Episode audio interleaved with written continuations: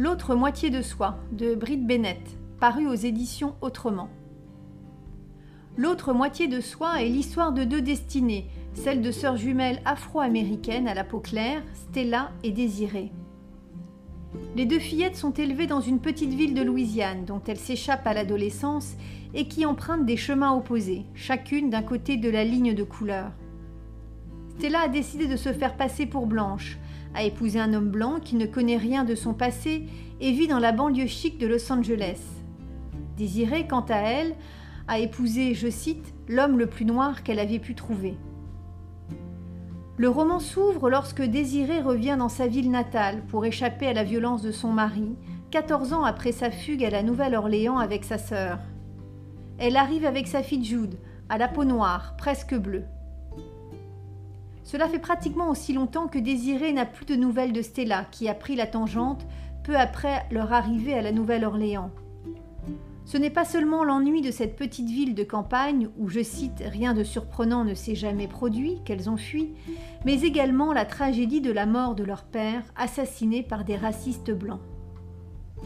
L'histoire se déroule à la fin des années 60, dans une Amérique en proie aux émeutes en faveur des droits des citoyens afro-américains, mais où les mentalités sont encore marquées par des préjugés racistes.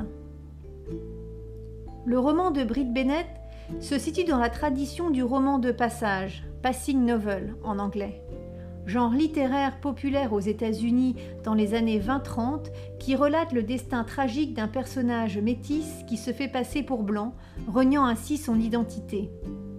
Ici, Stella et Désirée sont les descendantes d'Alphonse de Cuir, ancien esclave affranchi qui rêvait d'une communauté composée de noirs qui deviendrait au fil des générations, je cite, toujours plus claire, comme une tasse de café qu'on diluerait peu à peu avec le lait. Cette couleur de peau facilitait le passage, entre guillemets.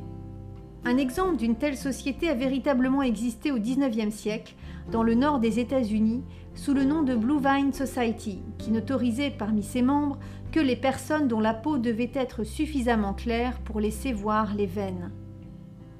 Fidèle à ce courant littéraire, Britt Bennett interroge la notion d'identité. Qu'est-ce qu'être une femme noire dans une société blanche patriarcale?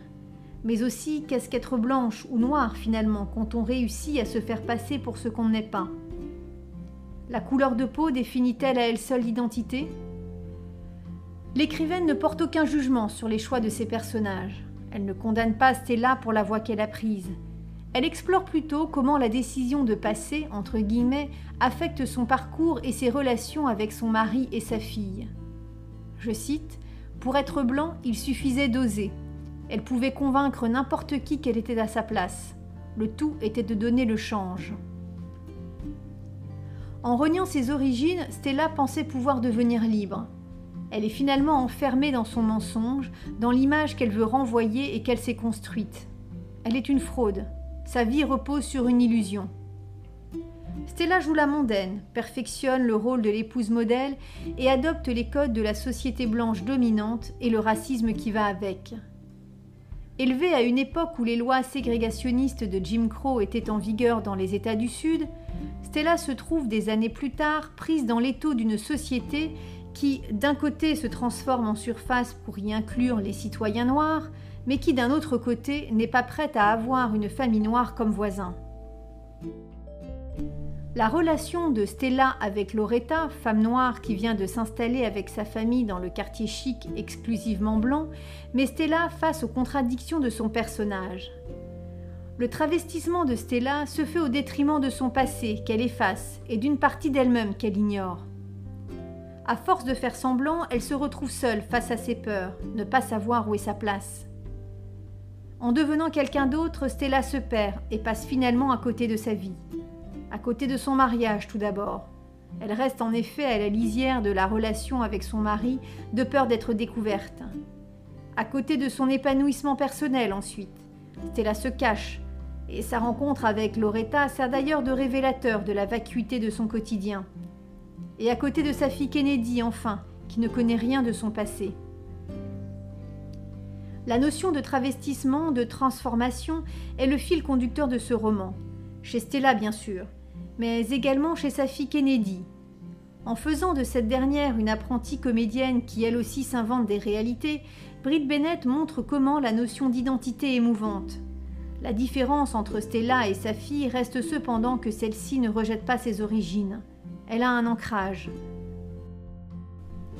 Transformation aussi chez la mère de Désiré et de Stella, qui atteinte de la maladie d'Alzheimer change pour n'être plus qu'un vague souvenir d'elle-même. Transformation enfin avec le personnage de Reese, petite amie de Jude, la fille de Désiré, qui est en processus de changement de sexe. La relation de cette histoire est une ramification qui, à mon sens, est superfétatoire et n'apporte rien au récit principal, voire éloigne même Britt Bennett de son sujet.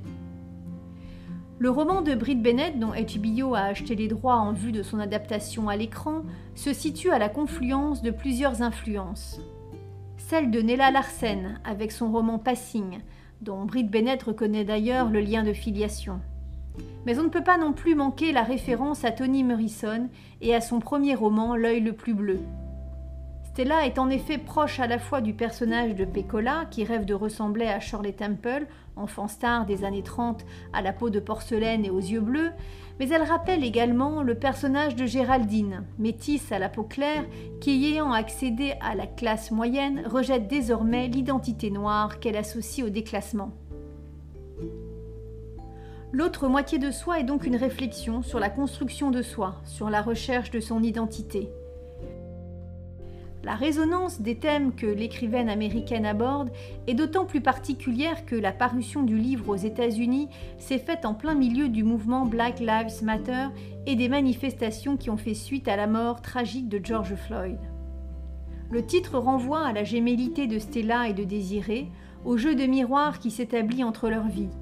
Il est peut-être aussi une référence à cette partie de soi qu'on laisse disparaître pour se construire. Je cite, On ne se trouve pas comme ça, une identité ça se construit. Il faut inventer la personne qu'on voulait être.